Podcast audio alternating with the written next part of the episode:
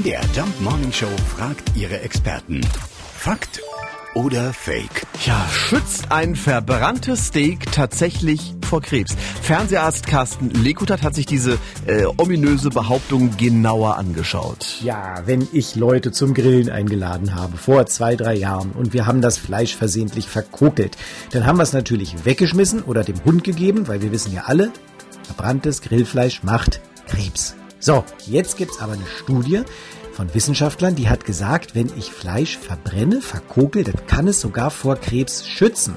Und zwar soll in dieser angekugelten Stelle, da sollen Stoffe drin sein, die andere Stoffe aus dem Darm wie ein Schwamm an sich binden und ausscheiden. Und die anderen Stoffe, die dann ausgeschieden werden, sind Stoffe, die unter anderem verantwortlich dafür sind, dass Darmkrebs entstehen kann.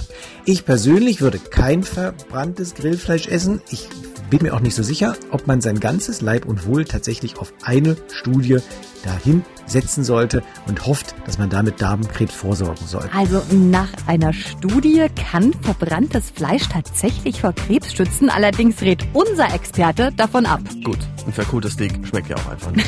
das ist natürlich sowieso das bessere Argument. Fakt oder Fake? Jeden Morgen um 5.20 Uhr und 7.20 Uhr in der MDR Jump Morning Show mit Sarah von Neuburg und Lars Christian Kade.